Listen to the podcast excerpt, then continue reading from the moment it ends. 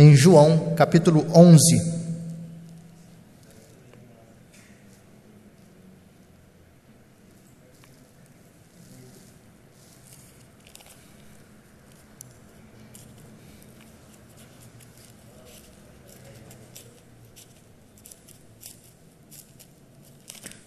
Nós vamos ler João capítulo 11, do versículo 1 até o versículo 46.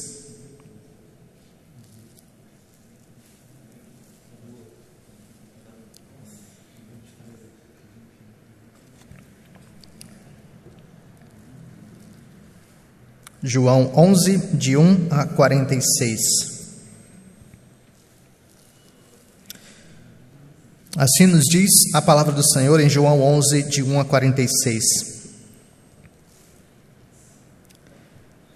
Estava enfermo Lázaro, de Betânia, da aldeia de Maria e de sua irmã Marta. Essa Maria, cujo irmão Lázaro estava enfermo, era a mesma que ungiu com bálsamo o Senhor e lhe enxugou os pés com seus cabelos. Mandaram, pois, as irmãs de Lázaro dizer a Jesus: Senhor, está enfermo aquele a quem amas. Ao receber a notícia, disse Jesus: Essa enfermidade não é para a morte, e sim para a glória de Deus, a fim de que o Filho de Deus seja por ela glorificado. Ora, amava Jesus a Marta e a sua irmã e a Lázaro. Quando, pois, soube que Lázaro estava doente, ainda se demorou dois dias no lugar onde estava. Depois disse aos discípulos: Vamos outra vez para a Judéia. Disseram-lhe os discípulos: Mestre, ainda agora os judeus procuravam apedrejar-te, e voltas para lá? Respondeu Jesus: não são doze as horas do dia? Se alguém andar de dia, não tropeça, porque vê a luz deste mundo. Mas se andar de noite, tropeça, porque nele não há luz. Isso dizia, e depois lhes acrescentou: Nosso amigo Lázaro adormeceu, mas vou para despertá-lo. Disseram-lhe, pois, os discípulos: Senhor, se dorme, estará salvo. Jesus, porém, falara com respeito à morte de Lázaro, mas eles supunham que tivesse falado do repouso do sono. Então Jesus lhe disse claramente: Lázaro morreu. E por vossa causa me alegro de que lá não estivesse, para que possais crer, mas vamos ter com ele. Então Tomé, chamado Dídimo, disse aos discípulos: Vamos também nós para morrermos com ele. Chegando Jesus, encontrou Lázaro já sepultado. Havia quatro dias. Ora, Betânia estava a cerca de 15 estádios perto de Jerusalém. Muitos dentre os judeus tinham vindo ter com Maria, com Marta e Maria, para as consolar a respeito do seu irmão. Marta quando soube que vinha Jesus, saiu ao seu encontro. Maria, porém, ficou sentada em casa. Disse, pois, Marta a Jesus: Senhor, se estiveras aqui, não teria morrido meu irmão. Mas também sei que, mesmo agora, tudo quanto pedires a Deus, Deus te concederá.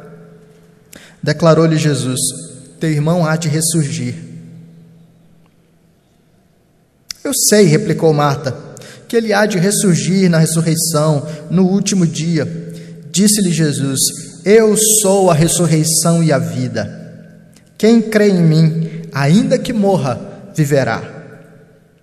E todo o que vive e crê em mim não morrerá eternamente. Crês isto? Sim, Senhor. Respondeu ela: Eu tenho crido que tu és o Cristo, o Filho de Deus, que devia vir ao mundo. Tendo dito isso, retirou-se e chamou Maria, sua irmã, e lhe disse em particular: O Mestre chegou e te chama.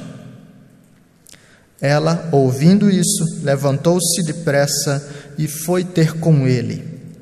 Pois Jesus ainda não tinha entrado na aldeia, mas permanecia onde Marta se avistara com ele. Os judeus estavam com Maria em casa e a consolavam. Vendo-a levantar-se depressa e sair, seguiram-na, supondo que ela ia ao túmulo para chorar. Quando Maria chegou ao lugar onde estava Jesus, ao vê-lo, lançou-se-lhe aos pés, dizendo: Senhor, se estiveras aqui, meu irmão não teria morrido. Jesus, vendo-a chorar, e bem assim os judeus que a acompanhavam, agitou-se no espírito e comoveu-se, e perguntou: Onde o sepultastes? Eles lhe responderam: Senhor, vem e vê. Jesus chorou. Então disseram os judeus: Vede quanto o amava. Mas alguns objetaram: Não podia ele, que abriu os olhos ao cego, fazer que esse não morresse?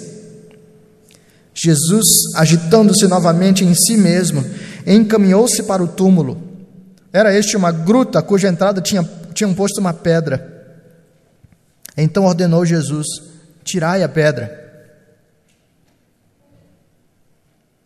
Disse-lhe Marta, irmã do morto: Senhor, já cheira mal, porque já é de quatro dias.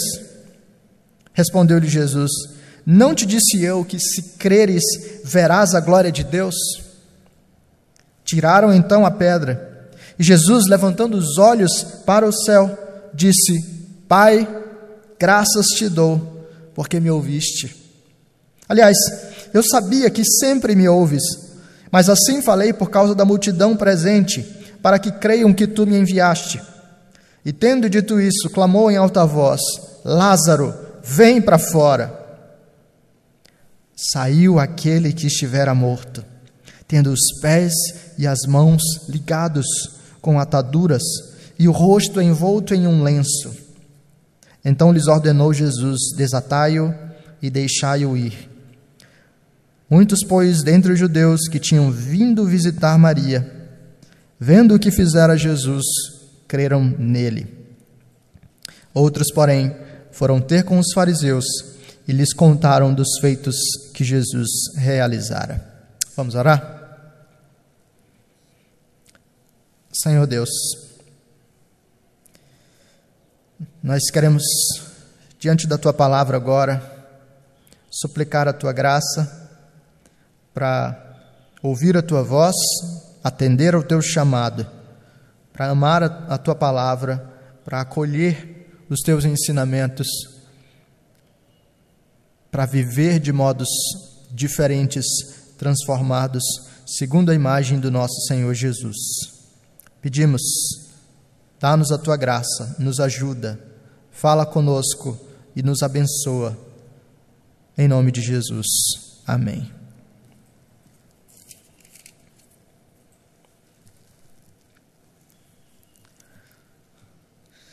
Você sabe qual é a palavra ou a expressão mais difícil para os meus filhos, Matias e Lúcia, ouvirem? Qual você acha que é a palavra, qual é a expressão mais difícil para eles receberem? Talvez você já tenha pensado, talvez você já tenha em mente, talvez você tenha pensado certo. A expressão é não. Ninguém gosta de ouvir não, né? Nem crianças, nem adultos. Especialmente quando a gente tem expectativas tão altas acerca da realidade ou desejos tão fortes. Mas você sabe qual é a segunda expressão mais difícil? Ainda não. Na verdade, se a gente pensar bem, às vezes ainda não é até um pouco mais difícil do que ouvir simplesmente não. Quando você ouve a, a, a expressão não, a palavra não, muitas vezes a situação já está resolvida. Então você já sabe. Ok, eu desejo muito um carro novo, eu desejo muito trocar de casa, eu desejo muito um casamento, eu desejo muito um filho. De repente você tem claramente a resposta não. De ok, agora cabe a você simplesmente lidar com o não, mas pelo menos a situação está resolvida. Mas quando alguém diz para você, ainda não, a situação não está totalmente resolvida, e isso pode deixar no nosso coração aquele senso constante de agonia, inquietação, ansiedade, frustração, expectativa, desânimo, uma mistura de é, movimentos emocionais, de movimentos do nosso coração que nos deixam profundamente angustiados. Afinal de contas, ainda não é um nunca, é, mas o não não veio claramente. É, será que eu vou ser atendido? Será que vai ser logo? Será que vai demorar? Se você quer torturar uma pessoa, diga para ela: ainda não, diante de algo que ela espera demais.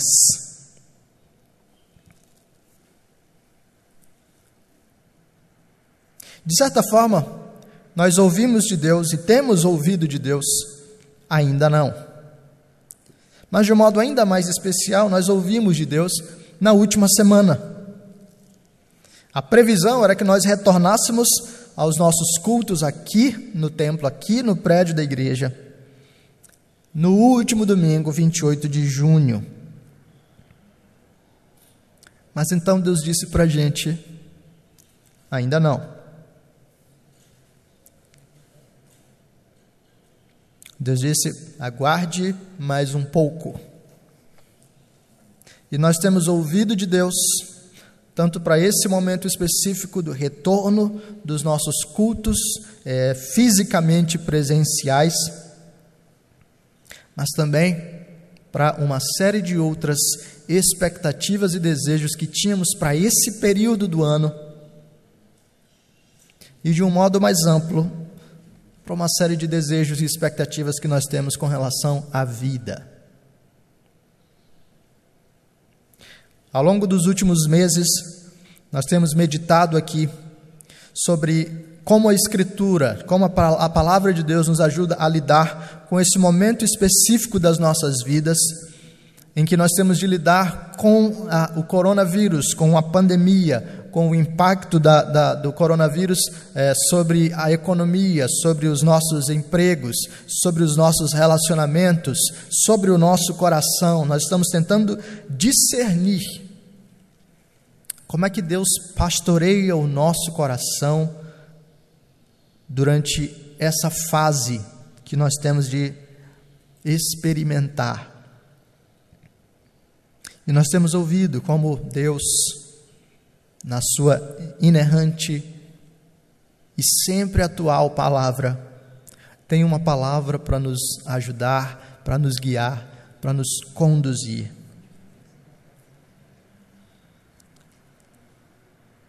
Durante esse período, enquanto nós temos de lidar com o ainda não de Deus, o nosso coração tende a ficar angustiado, ansioso, o nosso coração tende a ficar inquieto e as nossas respostas à vida refletem essa inquietação e essa agonia. Lidar com o ainda não é difícil, é complicado, é agonizante.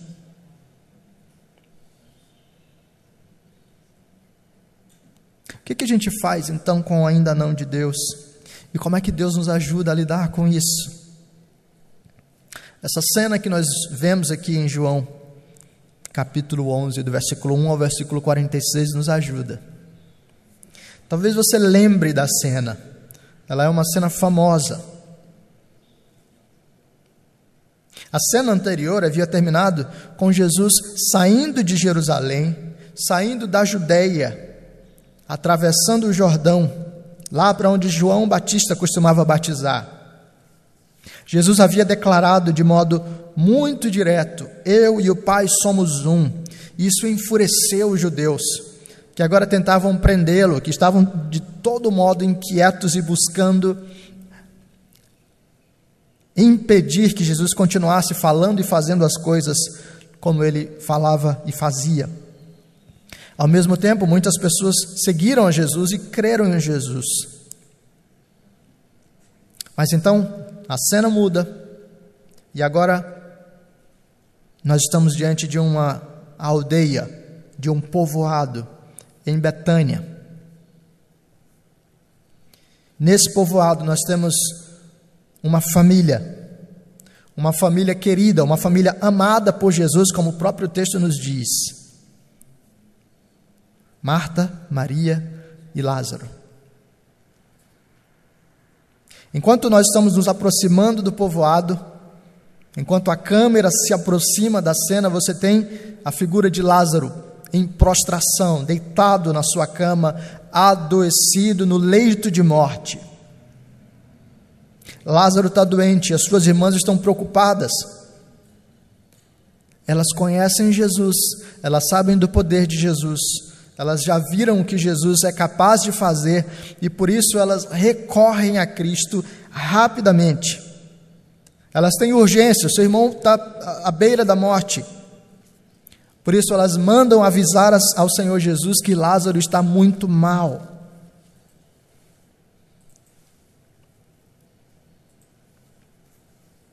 Jesus recebe a notícia, mas a resposta prática de Jesus ao pedido delas é: ainda não. Jesus fica sabendo da doença e o texto nos diz que Jesus ainda demora dois dias antes de ir até eles.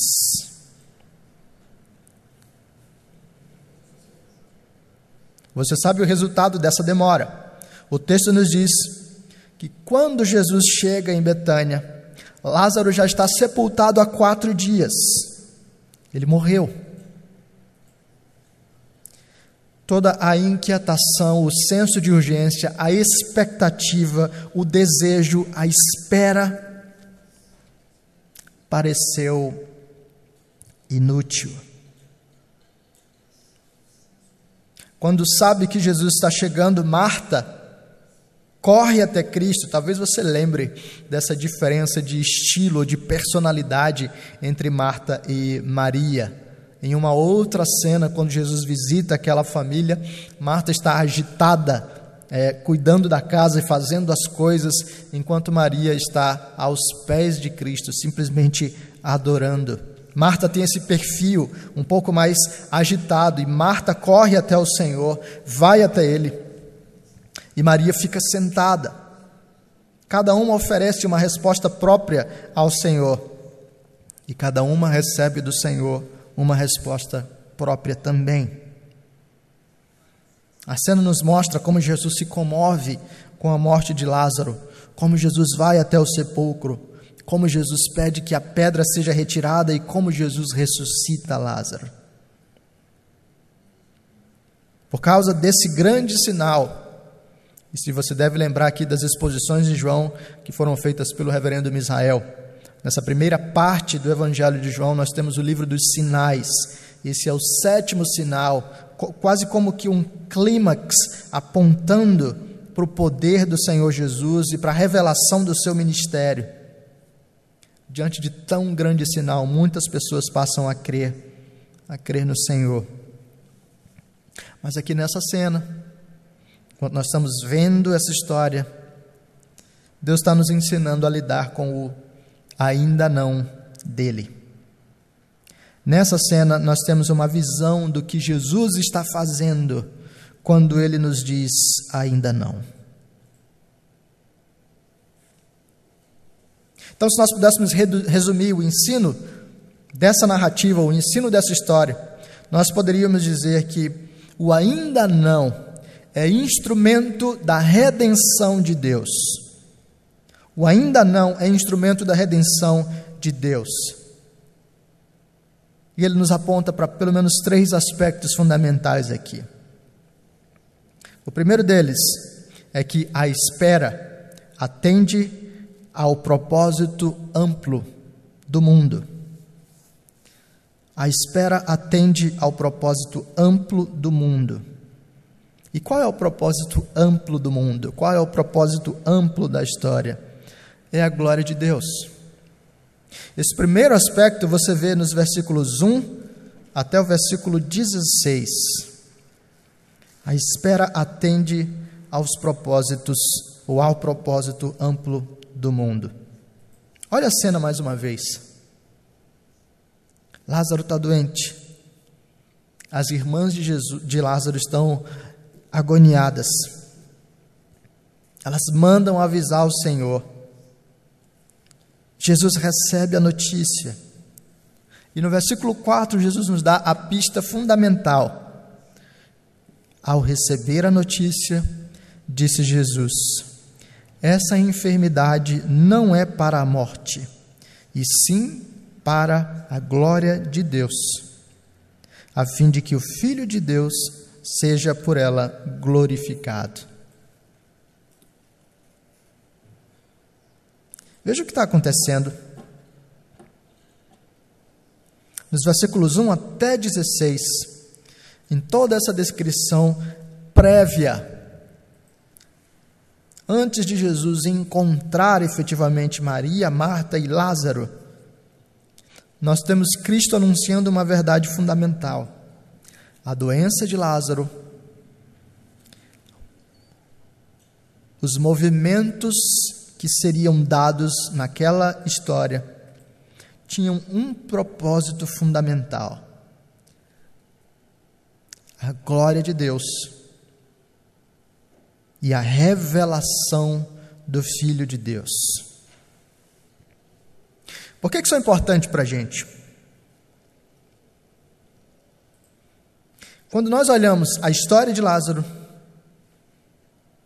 agora, com todo esse distanciamento, quando nós conseguimos perceber tudo resumido em 46 versículos, para nós pode ser fácil lidar com isso aqui. Em questão de versículos, você tem Lázaro doente, Lázaro morto, Lázaro ressuscitado.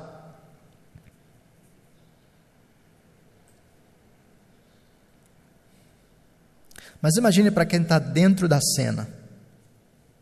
Imagine para Maria e para Marta. Imagine para aqueles que escutam ainda não. E para aqueles que têm de esperar no Senhor. O incômodo e a inquietação, muitas vezes, pode nos dar a sensação de que algumas coisas parecem simplesmente fora de lugar. Algumas coisas parecem simplesmente fora de controle. Podem nos dar a impressão de que algumas coisas estão erradas.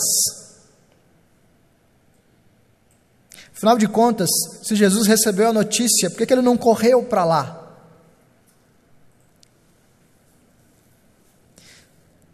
E quando nós olhamos Cristo falando tão abertamente aqui, Existe algo acontecendo com a doença de Lázaro. O objetivo não é a morte, o objetivo é a glória de Deus. É para que o Filho de Deus seja glorificado. Nós temos mais uma vez a renovação da mensagem de que a espera atende ao propósito amplo do mundo, aquilo que Deus está fazendo com a história, com a história do mundo, com a história humana, com a minha e com a sua história pessoalmente. Deus está encaminhando todas as coisas para a sua própria glória. Aqui nós somos mais uma vez lembrados da doutrina da providência de Deus, aquela segundo a qual Deus governa todos os aspectos da realidade. Por isso, quando Deus diz para mim, ou quando Deus diz para você, quando Deus diz para nós como igreja, ainda não Lembre-se, o propósito final não é a destruição, o propósito final não é a morte, o propósito final não é o sofrimento pura e simplesmente. O propósito amplo do mundo, o propósito amplo da história, o propósito amplo da minha e da sua vida, o propósito amplo de cada aspecto da nossa caminhada é a glória de Deus a manifestação da beleza do Senhor, do governo do Senhor, da sabedoria do Senhor. Deus tem um propósito sábio em todas as coisas. E por isso, por mais que seja incômodo ouvir ainda não, eu e você podemos ficar um pouco mais tranquilos quando nós somos lembrados de que Deus tem algo com isso.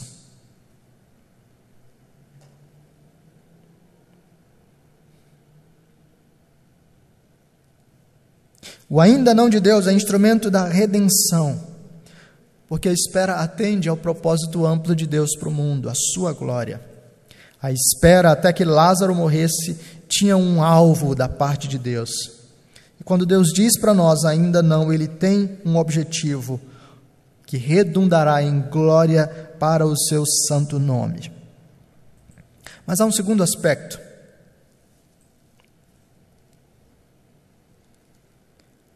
O ainda não de Deus é instrumento da redenção, não apenas porque a espera atende ao propósito amplo do mundo e nos anuncia que Deus tem um propósito sábio em todas as coisas, mas também porque a espera revela o nosso coração. A espera revela o nosso coração.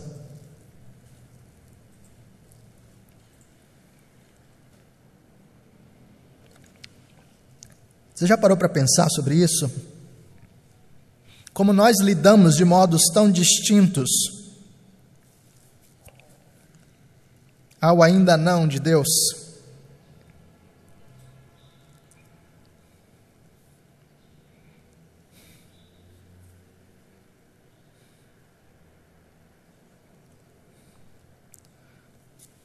Comecei falando dos meus filhos.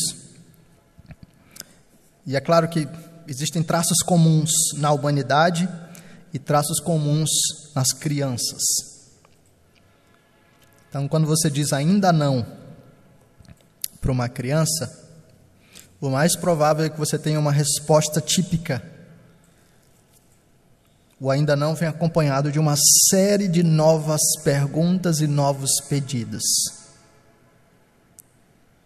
Ou talvez você esteja num carro viajando e a criança pergunta: Já chegamos? E você diz: Ainda não. Se prepare para mais 500 perguntas iguais. Enquanto você ora pedindo a Deus: Chega logo, chega logo, chega logo. Mas você também nota respostas específicas e respostas peculiares. Por vezes, dizer para Matias ainda não é olhar para ele um pouco mais entristecido e olhar, ainda não, dizer ainda não para Lúcia, é percebê-la mais enraivecida. Nós oferecemos respostas próprias e a cena nos mostra como o ainda não revelou o coração de Maria e de Marta. A partir do versículo 17, nós temos esse encontro de Jesus com a família. Então, no versículo 17, nos diz: Chegando Jesus, encontrou Lázaro já sepultado havia quatro dias.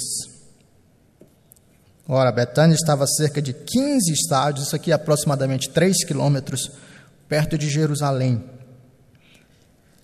Muitos dentre os judeus tinham vindo ter com Marta e Maria para as consolar a respeito do seu irmão. Marta quando soube que vinha Jesus, saiu ao seu encontro. Maria, porém, ficou sentada em casa. Disse, pois, Marta a Jesus: Senhor, se estiveras aqui, não teria morrido, meu irmão. Mas também sei que, mesmo agora, tudo quanto pedires a Deus, Deus te concederá. Declarou-lhe Jesus: Teu irmão há de ressurgir. Eu sei, replicou Marta, que ele há de ressurgir na ressurreição, no último dia. Disse-lhe Jesus: Eu sou a ressurreição e a vida. Quem crê em mim, ainda que morra, viverá. E todo o que vive e crê em mim não morrerá eternamente. Crês isto? Sim, Senhor, respondeu ela. Eu tenho crido que tu és o Cristo, o Filho de Deus que devia vir ao mundo. Tendo dito isso, retirou-se e chamou Maria, sua irmã, e lhe disse em particular: O mestre chegou e te chama. Ela, ouvindo isso, levantou-se depressa e foi ter com ele. Pois. Caiu de novo?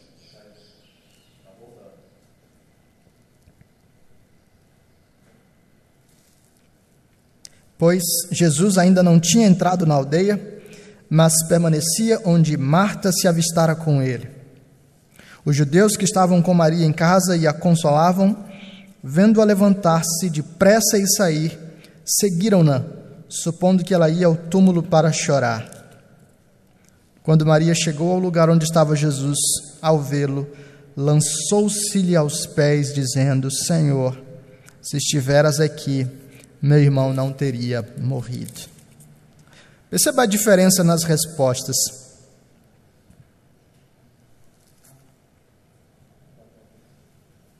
Quando você olha para Marta, a resposta de Marta diante do ainda não, ou até pior, diante da morte, é uma resposta de luta ela vai até Cristo. Jesus ainda nem entrou na aldeia, Jesus ainda nem entrou no povoado, ela foi até ele. E ela tem uma questão: Senhor, se você estivesse aqui, o meu irmão não teria morrido. Se você não tivesse me dito ainda não, a situação estava resolvida.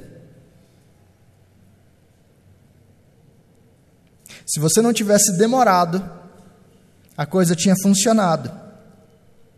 Se eu não tivesse que esperar, estava tudo bem agora.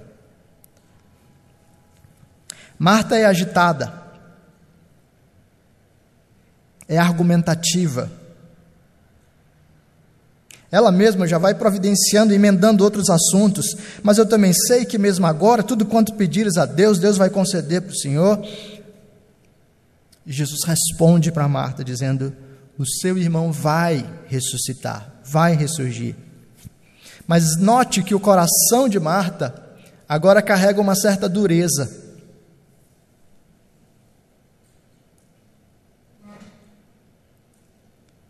Ela revela a sua impaciência diante de Cristo e agora com o coração duro, ela ouve Jesus falar de ressurreição, ela diz: Eu sei, eu sei, lá no fim ele vai ressuscitar, eu sei. E Jesus diz então claramente para ela: Eu sou a ressurreição e a vida. Você crê nisso? De certa forma, Jesus corta a argumentação, a agitação, a impaciência do coração de Marta com a revelação de quem ele é.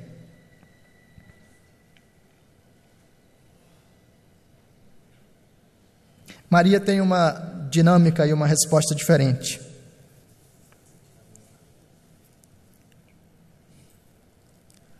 A resposta de Maria, em vez de ser luta, é fuga. Enquanto Marta vai para cima, o texto nos diz: Maria fica sentada. Maria nem vai ao encontro de Jesus. Claro que a gente não, não consegue dizer exatamente o que se passava no coração dela, mas é nítida a diferença de respostas.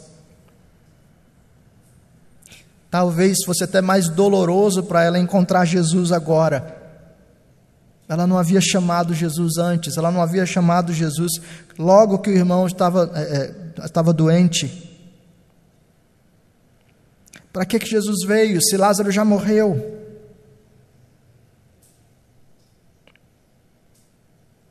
Jesus manda chamar Maria.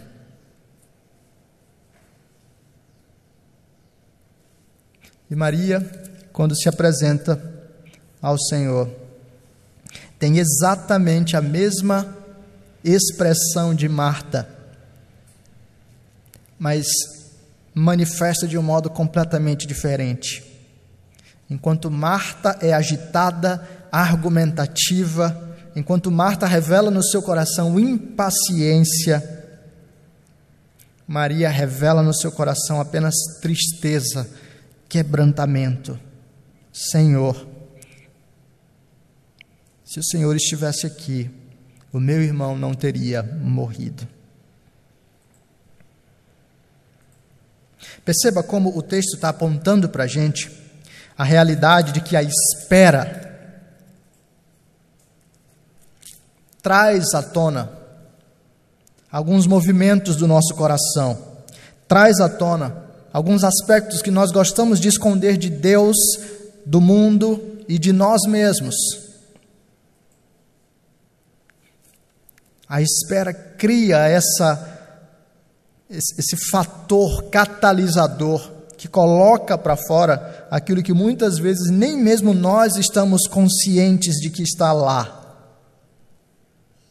Impaciência, tristeza, ira, inveja, ciúmes, desprezo, desdém, vergonha.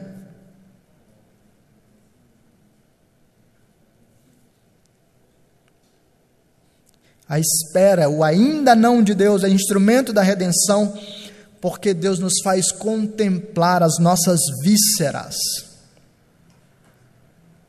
Deus revela para nós aquilo que está lá dentro, para que nós, encarando essas coisas, possamos levar a Ele de modo mais claro.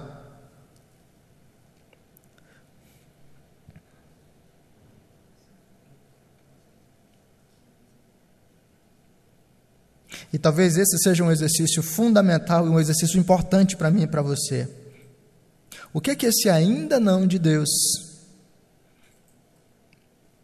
está fazendo brotar ou está trazendo à tona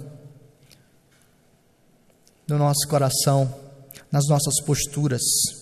O que é que o ainda de, não de Deus ainda não vai abrir as lojas, ainda não vai retomar a vida comum, ainda não vai encontrar ah, alguns dos seus amigos, você ainda não vai fazer isso, você ainda não vai fazer aquilo. O que que esse ainda não de Deus está fazendo surgir ou está fazendo subir lá do íntimo do seu coração? Deus está usando isso para tratar você.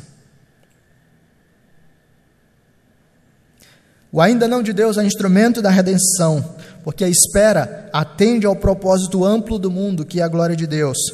Porque a espera revela o nosso coração e assim permite que nós tenhamos mais clareza e possamos levar isso diante do Senhor.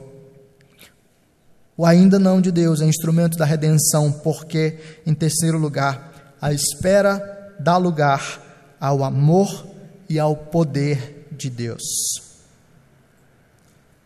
A espera dá lugar ao amor e ao poder de Deus. Está nos versículos 33 até 46. Antes de entrar propriamente na leitura, perceba como esse amor de Cristo já vai sendo revelado desde esse bloco anterior. Assim como Marta revela um coração impaciente, Maria revela um coração triste, Jesus fala a elas de modos próprios. Jesus olha para Marta agitada e Jesus corta a agitação de Marta, falando a ela a verdade.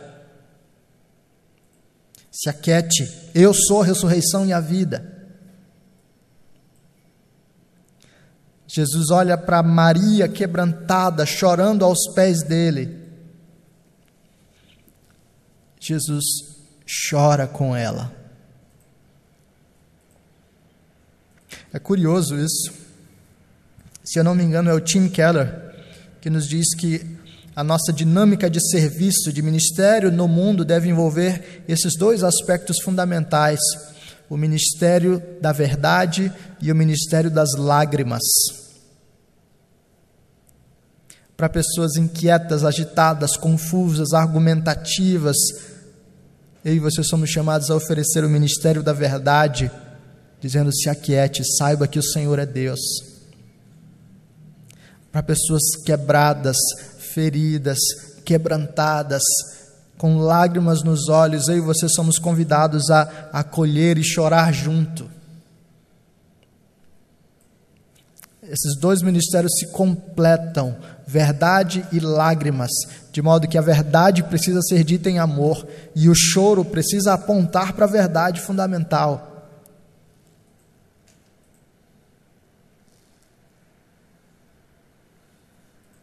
Jesus já está revelando o seu amor, mas isso vai ficar ainda mais claro. Jesus não está simplesmente dizendo para Marta: olha, vai haver uma ressurreição lá na frente e é, seu irmão vai ressuscitar. Jesus não está simplesmente chorando com Maria, que pena que Lázaro morreu. Jesus ama e ele manifesta o seu poder. Jesus, vendo-a chorar, e bem assim os judeus que a acompanhavam, agitou-se no espírito e comoveu-se e perguntou: Onde o sepultastes? Eles lhe responderam: Senhor, vem e vê. Jesus chorou. Então disseram os judeus: Vede quanto amava. Mas alguns objetaram: Não podia ele, que abriu os olhos ao cego, fazer que esse não morresse? Mais uma vez, por que, que ele disse ainda não? Jesus, agitando-se novamente em si mesmo, encaminhou-se para o túmulo. Esse era uma gruta cuja entrada tinham posto uma pedra. Então ordenou Jesus: Tirai a pedra. Disse-lhe Marta, irmã do morto: Senhor, já cheira mal, porque já é de quatro dias. Respondeu-lhe Jesus: Não te disse eu que se creres verás a glória de Deus? Tiraram então a pedra. E Jesus, levantando os olhos para o céu, disse: Pai, graças te dou porque me ouviste. Aliás, eu sabia que sempre me ouves, mas assim falei por causa da multidão presente, para que creiam que tu me enviaste. E tendo dito isso, clamou em alta voz: Lázaro, vem para fora. Saiu aquele que estivera morto, tendo os pés e as mãos ligados com ataduras e o rosto envolto num lenço. Então ordenou Jesus: Desatai-o e deixai-o ir. Veja agora a conclusão da cena. Jesus diz ainda não, mas ele anuncia é, essa morte não é em vão. Há um propósito, e a glória de Deus, e a glorificação do Filho. Jesus lida com Marta e com Maria, percebendo o movimento do seu coração e as respostas próprias. Jesus oferece o ministério da verdade e o ministério das lágrimas. Mas agora Jesus completa o ciclo porque agora ele manifesta a sua ação poderosa. Jesus explica a razão do ainda não. Havia sido anunciado, mas agora se tornou palpável. Havia sido dito, mas agora se tornou visto. A espera dá lugar ao amor e ao poder de Deus ela nos faz perceber a mão de Deus agindo, conduzindo, tratando as coisas. Nessa cena específica, o ainda não levou à ressurreição de Lázaro.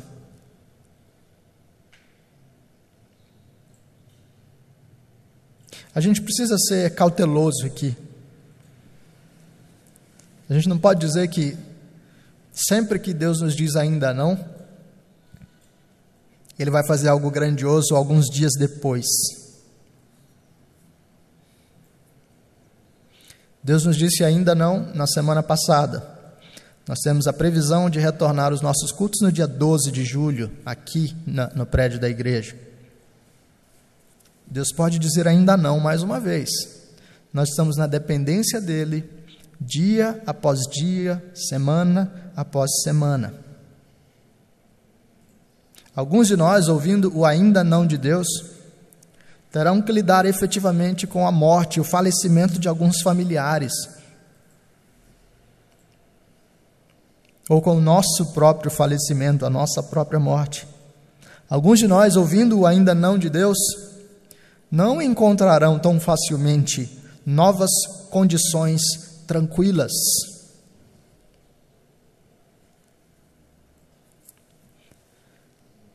Mas cada um de nós contemplará, junto com ainda não de Deus, a manifestação do amor, da bondade e do poder do Senhor no tempo devido.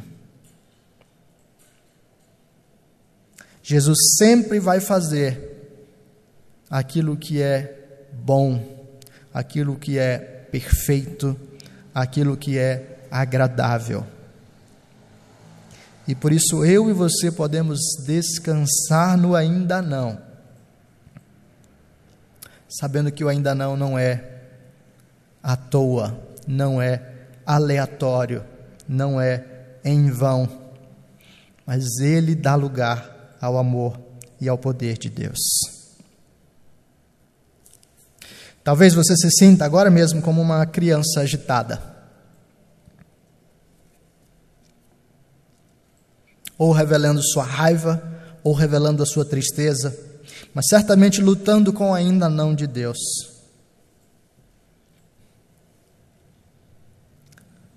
Saiba disso. Deus é um Pai amoroso caminhando e provendo o bem para os seus filhos, caminhando bem, caminhando e provendo o bem para mim e para você. E tudo isso se revela de modo ainda mais profundo quando o pai disse ainda não ao seu filho. Quando Cristo no jardim do Getsemane ora ao Pai dizendo: Pai, se possível, tira de mim esse cálice me livra. Deus diz: ainda não. O filho clama na cruz: Deus meu, Deus meu, por que me desamparaste? O pai diz: ainda não. O filho morre na cruz e passa três dias sepultado. O pai está dizendo: aguarde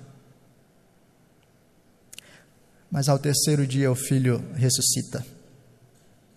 O poder do Pai opera no filho.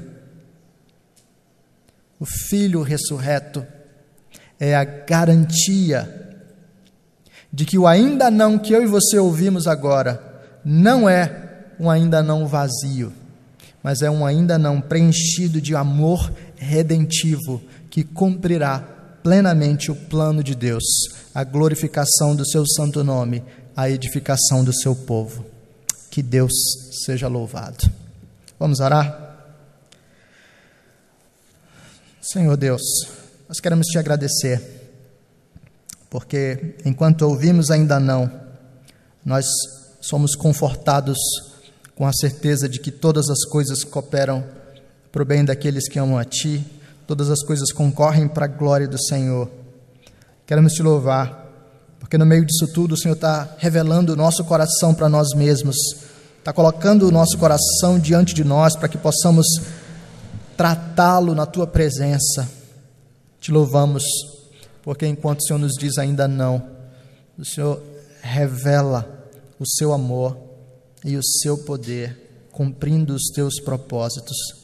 Então pedimos ao Senhor, dá-nos a graça de caminhar contigo de momento em momento, dia após dia, passo a passo, confiando no Senhor, dependendo do Senhor, recebendo do Senhor o maná, o pão diário. Nós te louvamos, pedimos a tua graça, em nome de Jesus.